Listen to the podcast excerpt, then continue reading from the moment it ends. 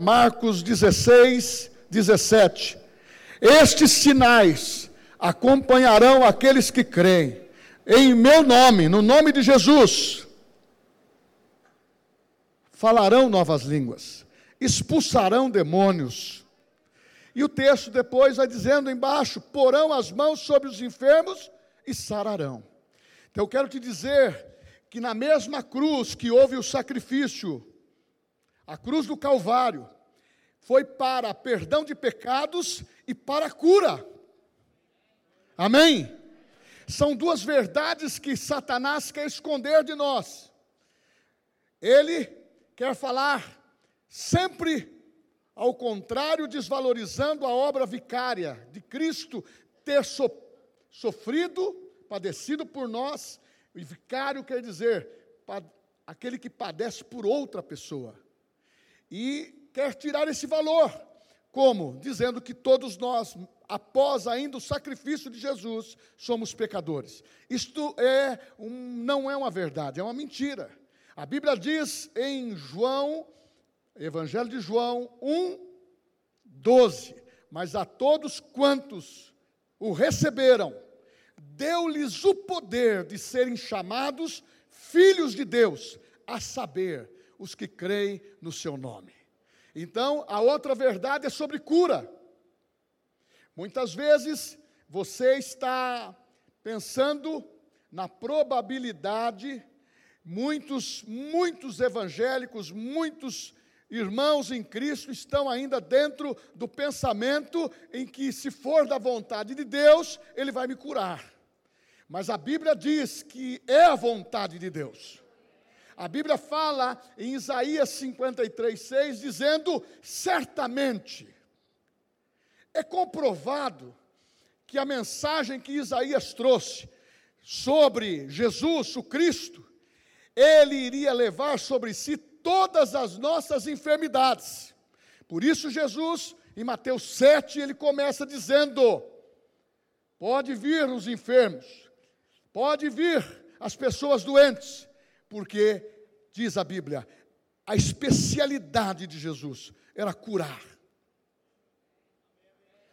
Mas antes disso, ele falava da fé, ele construía uma mensagem para que as pessoas passavam a crer.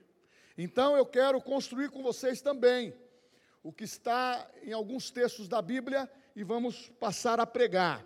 Porque a fé que vamos pregar, ela remove os obstáculos.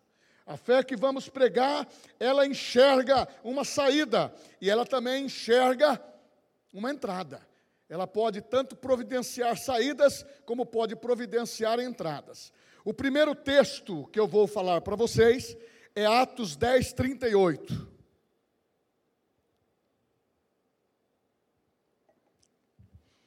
Como Deus ungiu a Jesus de Nazaré com o Espírito Santo e com poder, ungiu a Jesus de Nazaré com o Espírito Santo e com poder, o qual andou fazendo bem, curando a todos os oprimidos do diabo porque Deus era com ele. Então você percebe que todos aqueles que estavam sendo opressos por Satanás, um dos motivos é porque ele lança enfermidade. Vai guardando isso. O outro texto que eu vou ler está em Provérbios 24, 10. Provérbios 24, 10. Se tu mostrares fraco, em outra versão frouxo, no dia da sua angústia, a sua força será pequena. O dia que você se mostrar fraco, no dia da sua provação, no dia da sua angústia, no dia do seu aperto, no dia da sua dificuldade, a sua, fé, a sua força será pequena. E o outro texto está em Salmo 32, 3, Salmos 32, 3, que diz: Enquanto guardei silêncio, consumiram-se os meus ossos pelo meu bramido durante o dia todo. A outra versão diz: Enquanto eu me calei, os meus ossos se secaram, envelheceram pelo silêncio do dia todo. Então vamos construir aqui o tema, eu precisamente coloquei dessa forma: Jesus é aquele que quer gerar força na sua vida. Não. Jesus é aquele que quer gerar, brotar força na tua vida. É a maneira de nós termos uma ótica de ouvir e de enxergar. Tudo é possível aquele que crê. Eu quero que você fique atento, porque você percebeu que a atmosfera é uma atmosfera sobrenatural. O ambiente está propício para a cura, para o milagre. O ambiente está propício para o seu milagre.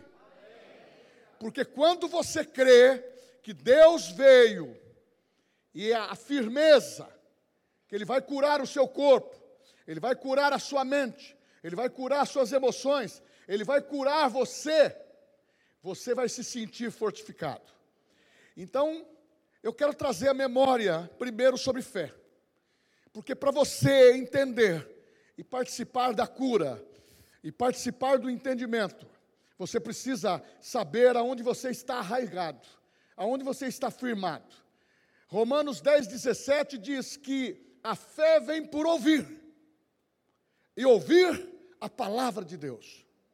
Não existe outra maneira de adquirir fé a não ser ouvindo a palavra de Deus, colocando o nosso coração, toda a nossa expectativa na palavra de Deus colocando a nossa inteira disposição para crer.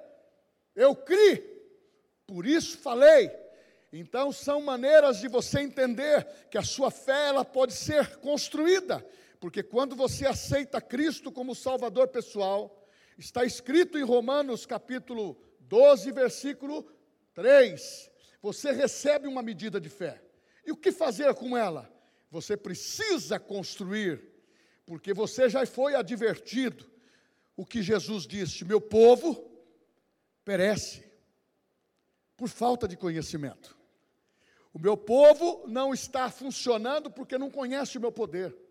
O meu povo não está de, em uma desenvoltura maior porque a palavra ela não está sendo praticada, ratificada, confirmada e fazendo parte da sua essência. Então eu quero primeiro aqui localizar. Você está enfermo. Hoje você vai ser curado. Eu quero que você esteja dentro da construção dessa mensagem. E quando você tem fé, as coisas irão acontecer. Porque a fé, ela traz dentro de você, ela mexe com o seu centro de força. Porque a Bíblia é muito claro, você crê com o coração e confessa com a sua boca. Você crê com o seu interior, com o seu espírito, e você confessa com a sua boca. Então você precisa ter fé, e essa fé é adquirida através da palavra de Deus, como também Jesus fazia. Ele ministrava e, vendo-lhes a fé, praticava o milagre. E vendo-lhes a fé, a fé é vista. A fé, ela é clara. A fé é, é fácil de, de ter a percepção quando a pessoa está crendo nas mesmas coisas.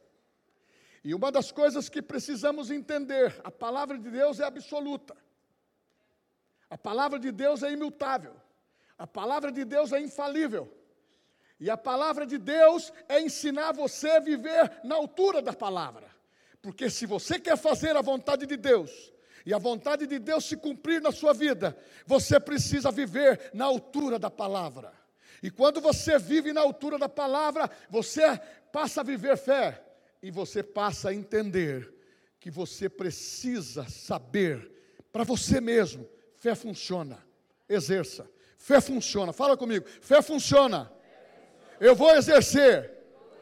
Como também funciona a confissão. Fé e confissão andam juntas.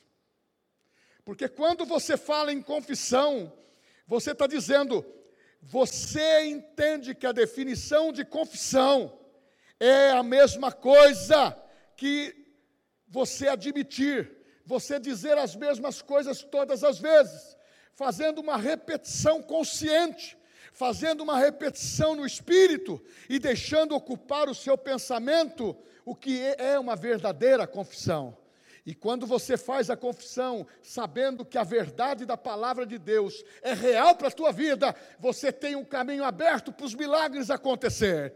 Ah, milagres acontecem quando a dúvida sai do cenário, quando a sua mente sai do teu controle e a fé, a fé, você aspira isso e o espírito da fé toma conta de você e você passa a crer. Por que, que a pessoa que entra e ouve pela primeira vez, ela fica, ela fica tocada? Ela nunca ouviu que é possível ela ser curada. Nunca ela ouviu que ela é possível, através de Jesus, na cruz ele levou a sua enfermidade, perdoou os seus pecados. E ele crê naquele mesmo momento. E o momento funciona. Agora, nós que somos crentes já maturados, muitas vezes nós queremos fazer testes, testes e mais testes, e não fazemos a confissão. E quando você diz a mesma coisa, você admite confessar a palavra de Deus, você está dizendo: a palavra de Deus é verdadeira. A palavra de Deus não volta vazia. A palavra de Deus cura. A palavra de Deus ela é rema, ela revela aquilo que você precisa saber. E muitas vezes são coisas pequenas que estão na teoria, que precisa, que precisa cair no teu espírito e vir para a tua boca. Muitas vezes a pessoa que faz uma confissão, quando ouve isso, ela tem muitas ideias. Fala, puxa vida, pastor, realmente é bacana esse negócio aí, de confessar. E ela tem algumas ideias, só que ela fala com a boca sem ter a firmeza que está no coração. E muitas vezes começa devagar. Por exemplo, nessas muitas ideias, ela crê que está endividada, e é verdade, e está devendo no banco. Então ela pensa assim: o pastor disse que se eu declarar, eu vou receber. E ela faz isso uma vez só. E ela vai na segunda-feira falar com a gerente, ou com o gerente. Fala, olha, eu creio na palavra de Deus, eu vim aqui falar que eu tenho fé, e você precisa crer, porque eu quero a minha, a minha dívida anulada. Meu irmão, quem tem que crer não é o gerente. Quem tem que crer é você, porque os resultados virão através da tua fé, da sua conscientização no espírito, que Deus vai produzir o livramento. E o livramento de Deus requer empenho, requer trabalho, requer sabedoria para abordar. Quem quer sabedoria, peça a Deus mas não depende de ninguém de abrir a tua boca. Quem pode fazer a confissão é você. Eu não posso falar para o Espírito Santo fazer a minha confissão. Eu não posso falar para o Espírito Santo orar em línguas por mim. Não, quem tem que fazer isso somos nós. E esse comodismo de uma fé que ela é gratuita, pela graça foi salvos, pela fé você é curado, graça, é favor. Mas você precisa se empenhar em começar a dizer. Muitas vezes eu me passo sozinho. Eu não preciso confidenciar isso a ninguém. Eu tenho que confidenciar para o Espírito Santo. Espírito Santo, eu preciso disso. Eu declaro, eu chamo a existência. E são situações que não são fáceis de resolver, mas eu chamo a existência. O que eu preciso fazer é dar manutenção à minha posição para não negar a minha confissão. O diabo está doidinho para saber que você vai contrariar o que você disse. Mas Davi disse: Eu não vou violar o que eu fiz, o que eu prometi para o Senhor. Eu uso esse texto para casamento. Ele diz assim: Eu não vou violar a minha aliança. Eu não vou retirar o que eu empenhei a minha palavra. Então, quando você está no altar falando para Deus, ou está no seu secreto da sua casa, ou está no culto, nessa abrangência coletiva, você precisa entender que ninguém pode te remover do altar. Se você colocou a tua vida no altar, se você está fazendo a confissão que este ano é de reconstrução, é de re... novidade de vida para você começar a participar da cura, começar a entender que Jesus perdoou o seu pecado e ele não conhece você pelo passado, mas conhece você pelo presente. Então, as suas atitudes que vão construir. Jesus Cristo é aquele que está gerando em você força interior para você ir à frente e avante.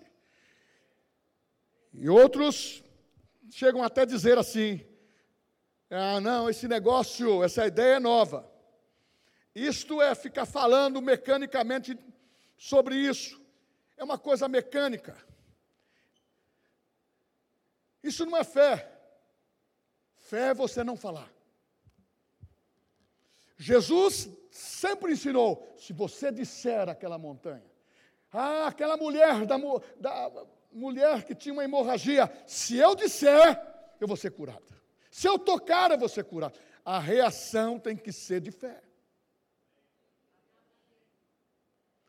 Se você disser, ah, mas é mecanicamente, não ouça essa voz. Essa voz quer tirar você do centro do seu objetivo. Há muitas vozes que querem tirar a gente do centro. Ah, das emoções. Você faz um propósito com Deus, eu vou servir o Senhor, vou dedicar minha vida. Já vem na segunda-feira uma colega, ó, ó, tem academia segunda, quarta e sexta, tem até no horário do culto. A pessoa deixa até o horário do culto para ir na academia. Ah, mas vai jogar o meu time preferencial. Eu deixo isso para fazer? Não.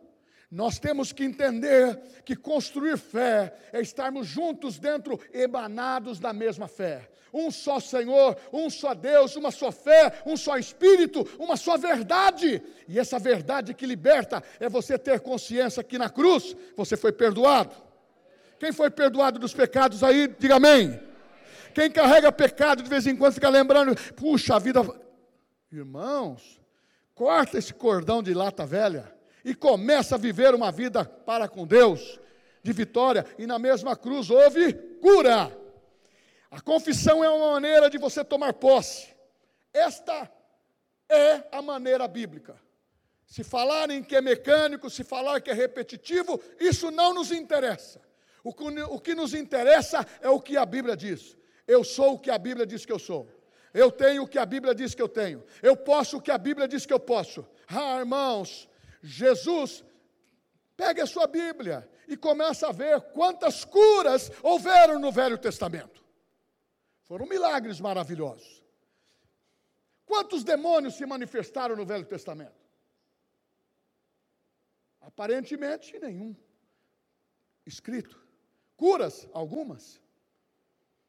E tem pessoas até querendo justificar a enfermidade que tem, ele lê e diz: não, mas Eliseu, um homem cheio do Espírito Santo, morreu de enfermidade. Não queira justificar a sua falta de fé. Nós estamos no momento de construir, elevando a nossa fé. Você tem liberdade de apertar o, o elevador, tanto para subir como para descer. Tem pessoas que querem subir. E sobe. E está no texto que Jesus nos assentou nas regiões celestiais em Cristo Jesus. Agora não está dizendo que apertou para baixo. Ele quer que você tenha uma construção de fé, e você sabe que nessa noite, tanto eu como você, nós estamos sempre dizendo: nós temos que aprender, assimilar e praticar aprender, assimilar e praticar. Por quê? Porque dentro dessa visão, a confissão vai te trazer posse. Ah, mas pastor, o senhor está falando de cura, e essa confissão com a medicina? Irmãos, nós temos ótimos médicos, homens e mulheres que estudaram dentro da sua especialidade, realmente é para exercer cura, é para tratar as pessoas, e levar dentro do conhecimento científico do que aprenderam e mostrar cura. Mas muitas vezes nós vamos no consultório e recebemos um diagnóstico ruim. Isso não é culpa do médico. É que deu o resultado nos exames. E você descuidou. Você deu uma vacilada. Ou você criou uma situação de não se cuidar bem e a enfermidade chegou, ou inesperadamente chegou a enfermidade.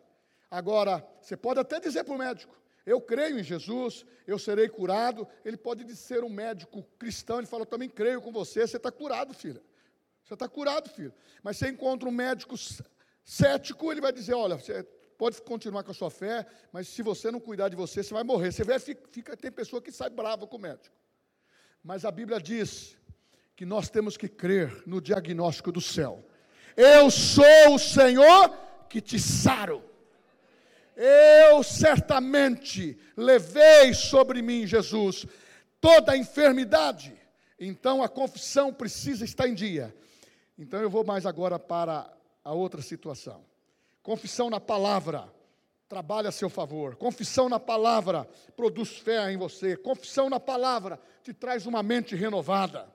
Então eu tenho que afirmar aqui que a cura vem de Deus. Quem crê nisso, diga amém. Porque no Velho Testamento poucas curas houveram. Mas no Novo Testamento, qual foi o milagre? O milagre? Sobrenaturais. Cura. João 6. A multidão procurava Jesus por causa dos sinais que ele fazia. Ah, pastor, mas tem aí sabe, sensacionalismo, tem um monte de coisa. Você pare de querer analisar o que é espiritual com coisas naturais. Quem estiver, quem estiver fazendo uso errado, ele vai entrar no remo e vai aprender. Ou vai ler a palavra. É isso que nós temos procurado dizer: ler a palavra no mesmo espírito que ela foi inspirada. Aí não vai ter dúvida, mas é que as pessoas muitas vezes pegam um texto fora do contexto para criar pretexto, para criar dificuldade na fé. E nós temos que entender que a cura veio de Deus, está escrito em Tiago do Pai só procede boas dádivas. Ele quer curar. Quem crê que Deus quer curar? É Jesus. Agora, e o diabo, pastor? O diabo aproveitou a situação no Éden, quando o homem pecou. O casal pecou e foi expulso do Éden. Isto, eles ficaram com com seu espírito morto, pecaram, morreram espiritualmente. E a partir dali, o diabo ele, ele, ele reinou, dançou nisto. Isso que muitas vezes você tem que entender. Quando ele pecou, Adão e Eva, os dois pecaram. Eles assinaram, transferindo para o diabo o controle deste mundo. E aqui o príncipe desse mundo é Satanás. Ele veio para matar, roubar e destruir. Ele veio criar catástrofes, ele veio colocar enfermidade, ele veio trazer um desvio místico de fé, porque o diabo é imitador. Então, meu irmão, creia você que é genuíno de Deus, nasceu de novo, ama a palavra, saiba que Jesus quer que você tenha um corpo sadio. Quem quer andar em saúde de Deus aí? Nós temos que declarar isso, mas pastor, está doendo ainda. Não vai olhando o sintoma, vai crendo naquilo que Deus quer fazer na tua vida, fazendo a fé agir, fazendo a confissão funcionar. Porque a cura vem de Deus. E diz Provérbios 4, 20, que a palavra de Deus é o bom remédio. a palavra de Deus é um bom remédio. Por quê? A palavra de Deus é viva e eficaz. É mais penetrante do que uma espada de dois gumes. Ela vai lá no íntimo, ela sabe o que você sente, ela sabe as suas emoções, ela sabe da sua dor, mas ela está te dando subsídio. Hebreus 4,12. A palavra de Deus é viva e eficaz. Essa palavra, ela renova a sua mente. Essa palavra muda a sua maneira de viver, porque o estilo que nós precisamos aprender a viver é de fé. Porque no céu só fala fé. Aqui, a fé, o diabo está querendo colocar dúvida, incredulidade, dificuldade de você receber aquilo que Deus preparou para você. Então, eu até defini assim: na mesma cruz em que houve perdão de pecados, houve cura das enfermidades. 1 Pedro 2,24. Pelas suas pisaduras fomos sarados. Irmãos, a gente ouve isso. Mas se nós não concebermos que a palavra vem pela, por ouvir e ouvir a palavra, isso gera fé, renova a minha mente e eu passo a agir, fazendo a minha confissão. Eu estou curado no nome de Jesus. Não importa os diagnósticos eu estou curado no nome de Jesus. Não importa a dificuldade que eu estou, a solução, Deus tem uma saída, Deus tem uma entrada. Eu não sei como que vai acontecer, mas vai acontecer a teu favor, porque Deus trabalha ao nosso favor. O diabo pode trabalhar ao contrário, mas a força dele é, é limitada. Mas a força de Deus, ela age, ela move, ela move situações de todos os jeitos que forem necessários. Única coisa que Deus não vai ouvir se você tiver bronca de alguém, ou está bravo com alguém, ou brigou com alguém, falar que você vai orar para ele ficar enfermo ou ele morrer. Isso Deus não ouve. Isso chama macumba evangélica. É, tem muito crente que faz macumba evangélica. Ele tem ciúmes, tem um problema, e também tem é, macumba evangélica contra o pastor. Então, meu irmão, nós temos que começar a crescer. Quando eu era menino, pensava como menino, diz o apóstolo Paulo, em Coríntios capítulo 13, no último versículo. Ele fala sobre os dons, e fala sobre o amor, mas ele diz: quando eu era menino, eu pensava como menino. Está na hora de crescermos. Fé cresce, cresce dentro de nós. Sabe por quê? Está afirmando: maior é aquele que está em mim está em nós do que aqueles que está, aqueles que estão por fora querendo tirar a nossa fé. Outra definição que eu defini aqui dentro da, do estudo, da pregação, a cura e o perdão de pecados não são promessas a serem cumpridas, mas fatos já estabelecidos na cruz, na morte e na ressurreição. É um fato comprovado, ele perdoou os nossos pecados. É um fato comprovado que Ele cura nossas enfermidades. E se nós ficarmos pensando em cura e descura, cura, descura, cura, descura. E outra coisa, vou abrir um parênteses aqui. Pensa nisso. Tem pessoas que, para comover a família, para comover muitas vezes o marido, comover a esposa, comover filhos, se enferma começa a falar que está doente e não está. Ou quer uma atenção especial. Essas brechas o diabo vem e lança a enfermidade. Porque a Bíblia diz: não deis lugar ao diabo. Não queira fazer fantasia da sua vida cristã. A sua vida cristã, ela tem que ser tomada como Jesus disse: o reino de Deus tem que ser tomado com força. Você tem que fazer as coisas com força, saber que a palavra está em você, a palavra estando em você, nada pode te tocar. Amém? Então, é definitivo. Não é uma promessa a ser cumprida, é um fato de cura, é um fato. Jesus morreu por nós. Ou você tem dúvida?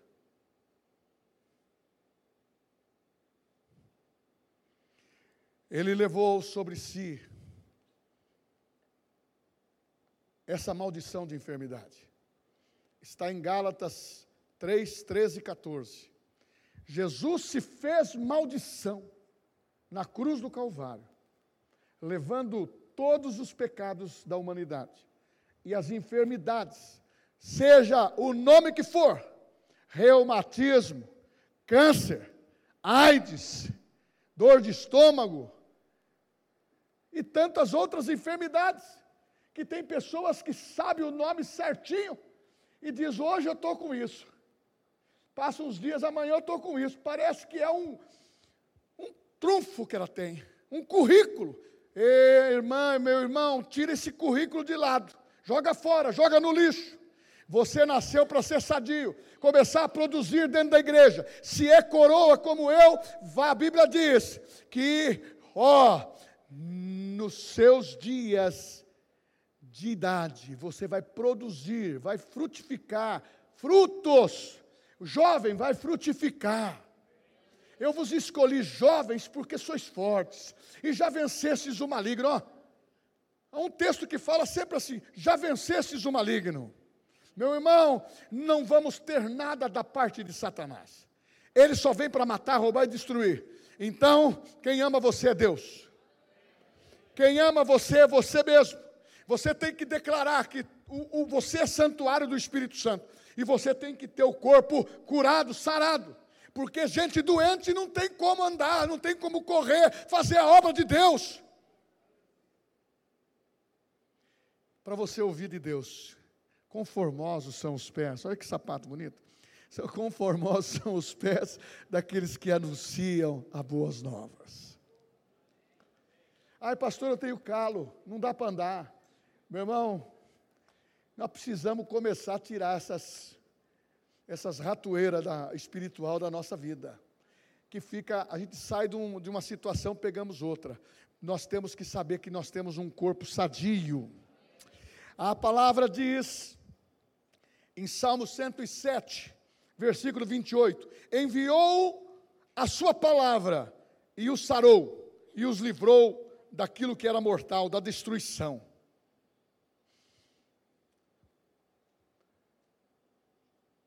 nosso reservatório espiritual. Nosso reservatório espiritual precisa estar cheio da palavra. Fala assim comigo. O meu reservatório espiritual precisa estar cheio da palavra. Lembre-se disso.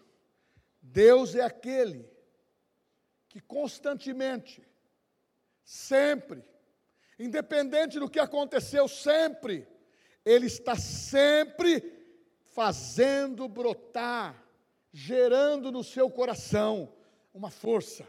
Você não pode parar porque está doendo. Você não pode parar porque contraiu uma enfermidade. Você precisa encará-la de frente. Mas, pastor, eu recebi uma notícia, essa notícia não veio do céu para você, veio do mundo natural. A notícia do céu é: eu te escolhi, para que vades deis frutos, e o vosso fruto permaneça. Nós estamos precisando de pessoas crentes de que começar a dar testemunho que Jesus cura. Então, agora, para você despertar para mais um período determinado, batendo palma. Deus mandou a cura divina e livrou minha alma da ruína. Agora eu vou alegre anunciar: Jesus está curando nesse lugar. Bem forte agora. Deus mandou a cura divina e livrou minha alma da ruína. Agora eu vou alegre anunciar: Jesus está curando nesse lugar. Eu até tenho vontade. Santo Espírito, encha-me. Irmãos, a alegria do Senhor acompanha, porque quando você começa a dar, dar enchimento ao reservatório, ao seu coração, que é fonte da vida, você começa a amar essa palavra e começa a declarar, você começa a fazer a palavra trabalhar a seu favor, porque Deus prometeu isso. Agora eu vou para uma situação importante. Eu vou ler aqui. Um homem que foi curado. Este homem, ele está introduzido em Mateus capítulo 12.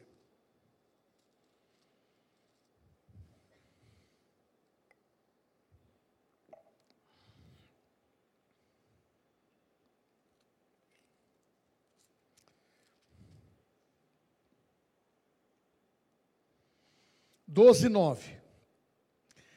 Tendo Jesus partido dali, entrou na sinagoga deles. Achava-se achava ali um homem que tinha uma das, das mãos ressequida. E eles, então, com o intuito de acusá-lo, perguntaram a Jesus: É lícito curar no sábado? Ao que lhes respondeu: qual dentre vós será o homem que, tendo uma ovelha, e num sábado ela cair numa cova, não fará todo esforço para tirá-la dali? Ora, quanto mais vale um homem que uma ovelha, logo é lícito nos sábados fazer o bem. Então disse ao homem: estende a mão. Estendeu-a. E ela ficou sã, como a outra. Retirando-se, porém, os fariseus conspiravam contra ele sobre como iria lhes tirar a vida. Aqui nós encontramos um homem com a mão mirrada, a mão seca, que precisava viver coberta constantemente. Dentro da cultura judaica, tudo aquilo que era marcado no corpo e que se entendia que era uma enfermidade, eles tinham o, o hábito, o costume e criam assim que aquela pessoa que está acometida dessa enfermidade está em pecado. Por isso que quando Jesus curou aquele paralítico, logo perguntaram para ele os discípulos: Mestre, quem pecou? Foi ele ou os seus pais? Porque o conceito era de uma hereditariedade. O conceito era de um pecado original que a criança nasce, na, na, já nasce pecadora. Mas eu pergunto, se nós sabemos que a criança ao nascer, ela é inocente, não tem mácula. Mas a mãe pode ser pecadora, por não ter aceitado a Cristo, mas a criança nasce e ela está dentro de um estado de perfeição pureza. Mas aprendemos por tanto tempo o pecado original. Ao nascer está marcado com o pecado. Irmãos, isso também dificulta muitas vezes as pessoas.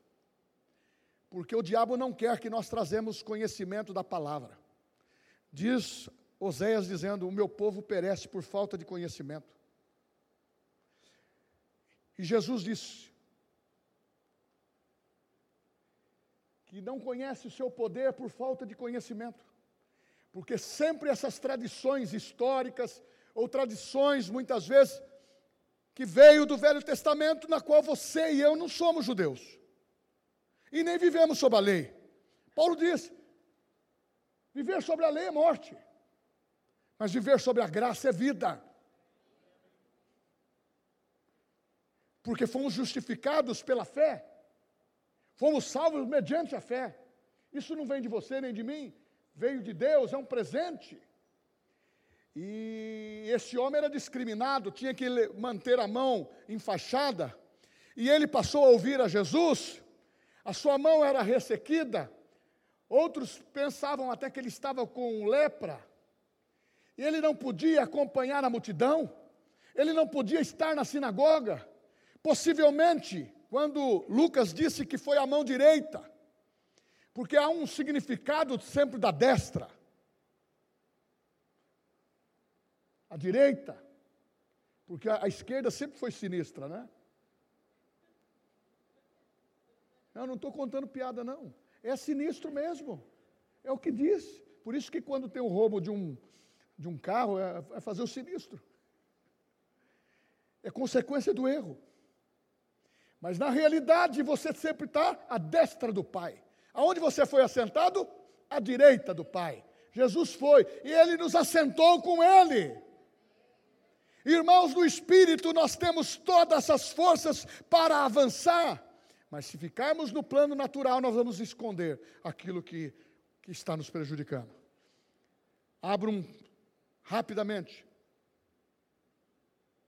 um parênteses do Velho Testamento com Namã general de guerra, usando a sua capa de guerra, mas por dentro era leproso. Esconder traz decepção, traz constrangimento, traz discriminação, traz preconceito ou situação preconceituosa. Não podia chegar, possivelmente este homem com a mão mirrada, ele não estava dentro da congregação dentro da sinagoga. O texto em Mateus 12, Marcos 3, Lucas 6, fala dele, do homem da mão mirrada, e coloca que os fariseus estavam acompanhando Jesus, porque Jesus também curava no sábado. E Jesus simplesmente ele falou: se uma ovelha sua estiver numa cova, você não vai livrá-la? Da mesma maneira, um homem, nós vamos livrá-lo. Olha, você percebe que isso constrói uma, um texto que você também muitas vezes fala, que uma vida, uma alma, vale mais do que o mundo inteiro. Então, se você conseguir pregar para uma pessoa e trazê-la para ouvir uma palavra de vida, de transformação, de graça, de cura, de perdão, da compaixão de Deus, você está dando ênfase no que Jesus disse: eu estou ganhando uma alma, vale mais do que o mundo inteiro. Eu vou ganhar uma alma, eu vou confessar que almas vão ser ganhas através da minha vida, porque a tua confissão vai valer. E este homem com a mão mirrada, ele estava enfrentando na sua vida uma vida inútil. Eu não sei Vou conjecturar, pode ser até que a família tinha uma discriminação. Porque quando a pessoa tem uma marca no corpo, muitas vezes ela é diferenciada. Mas Deus tem prazer de curar os diferenciados. Deus tem prazer de lhe tirar totalmente a doença. Abra um parênteses, o texto não diz isso, mas uma aplicação simples. Muitas vezes você está atrofiado, é o outro termo que usa, a mão atrofiada. Você está atrofiado nos negócios, está atrofiado na sua vida, na vida sentimental, está atrofiado, está com a sua mão encolhida. Está na hora de você começar a dizer fé, e a fé vai construir a história que você deseja, na palavra. Hoje é dia de cura do corpo. O Espírito Santo diz para curar hoje as mãos e outras enfermidades. Nós vamos começar com as mãos. A mão direita é a mão de apoio, é a mão da realização, é a mão da atitude. Sabe como os homens eram homens de guerra capturados na época, sabe o que, que eles faziam com ele para anulá-los completamente? Cortava a mão, ou cortava esse polegar, os dois, ou cortava o dedão, para que ele não tivesse prumo para viver. Isto é Satanás, que veio para matar, roubar e destruir. Isto é maldade porque a maldade infernal, ela, ela quer abranger toda a sorte da tua vida, quer roubar a tua sorte, quer roubar o teu futuro, quer roubar a tua alegria, quer atrofiar o teu coração, quer atrofiar o seu corpo.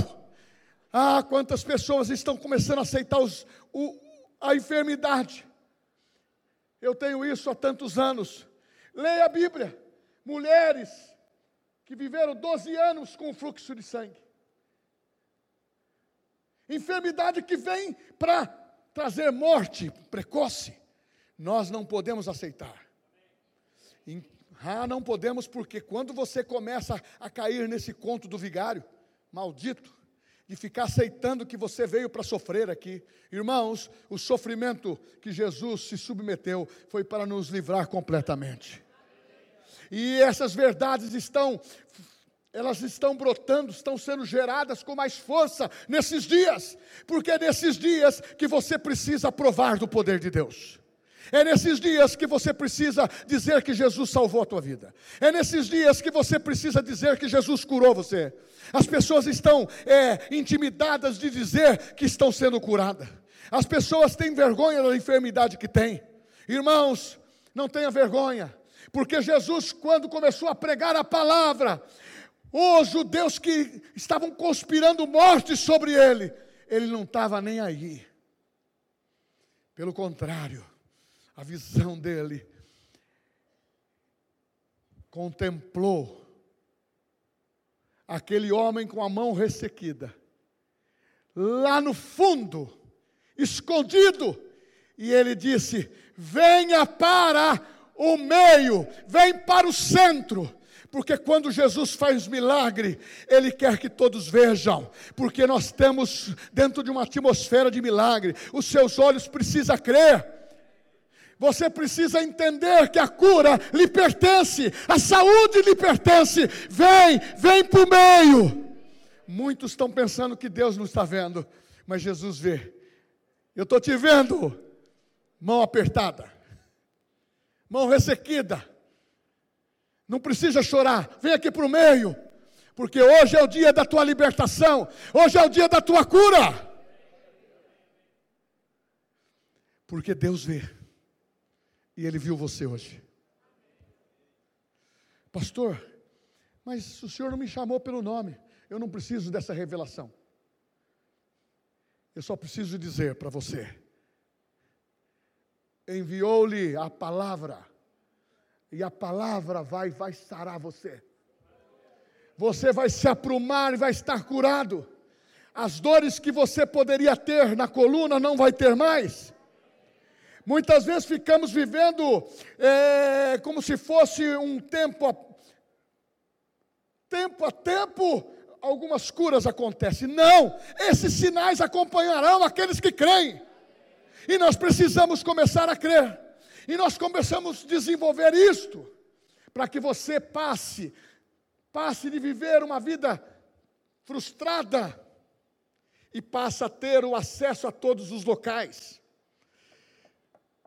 Marcos 3,3 disse: Jesus falou para ele: Levanta-te, vem para o meio.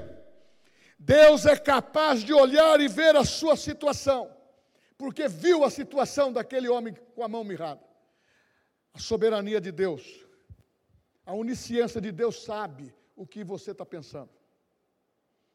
Jesus, diz a Bíblia, sabia o, o que eles arrazoavam nos seus corações, o que eles pensavam, mas nós não estamos aqui para fazer o julgamento. Nós estamos dizendo que a capacidade de Deus é de te ver. A capacidade de Deus é aquele que gera força, brota força no teu coração, para você não viver limitado, mas você viver num tempo, no melhor tempo da tua vida, um tempo de estar sarado, um tempo de estar feliz, um tempo de construir a fé Pastor, eu sou crente, eu também sou. Estou vivendo em novidade de vida. Eu estou querendo meditar no ABC da fé, porque não adianta muitas vezes você conhecer o Apocalipse e não saber como viver hoje. Nós temos que viver nos princípios da palavra. Nós precisamos ter um estilo de vida, fé. Nós precisamos ter um estilo de vida, cura. Mas a pessoa chega para você e fala assim: Mas o que está acontecendo com você? Olha, menina, eu fui no médico, eu estou com uma dor na coluna, não vou poder mais fazer exercício. Ah, eu, irmãos, eu também estive fazendo agora um exame necessário, delicado, e eu disse para o médico, ele chama, ele tem um nome bíblico, mas não é crente. Ele diz assim: Eu sei, pastor, que o senhor crê na cura. Eu falei assim, e eu creio também que o exame não vai dar nada. Vou fazer. Agora você diz o quê? Se você aceita os, os diagnósticos, e a fala muitas vezes até de um estudo científico, eu não quero contrariar, mas a Bíblia diz: o único rei que não voou foi Asa, o rei Asa. Mas a Bíblia diz que ele morreu de uma doença dos pés, porque não creu em Deus, confiou nos médicos. E o tempo de tratamento dele. Nem confiava em Deus, nem confiava nos médicos. E não trouxe a vida dele para o altar de Deus. Morreu com uma doença no pé. Até o pé mata. Você já viu alguém morrer do pé? Na Bíblia tem. Teve um até que estava assim. Quando ele disse para Eliseu: Eu não creio que haverá uma manifestação de de fartura, porque aquele exército está ali nos esperando. Mas os leprosos foram lá e disseram: não tem mais ninguém, só tem comida, ouro e despojo e default. Só que aquele homem, que era um capitão do exército, disse assim: lá não vai acontecer nada.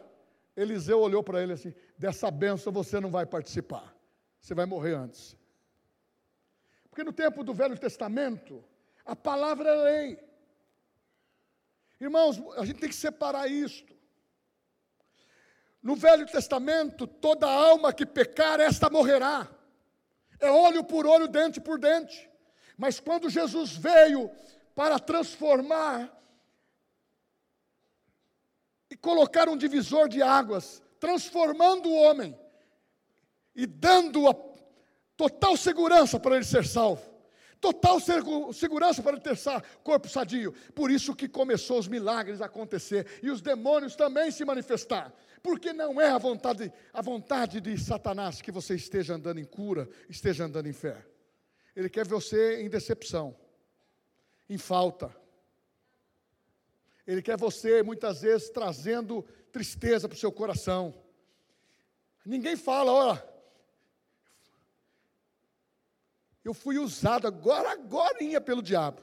Tem muita gente que empresta a boca para o diabo. Mas quando é usado por Deus, ó, fui usado por Deus. Mas nós temos que, a Bíblia fala que nós temos que tomar cuidado. Então eu vou novamente mencionar. No tempo de angústia, não te mostre fraco. Não importa o que é, um diz, o outro diz. Fortaleça o teu coração. A fé é individual ela é coletiva, mas primeiro ela é individual. E quando você adquire fé e você fala a confissão, você vai vencer, porque a Bíblia diz que isto vai contagiar com coisas boas.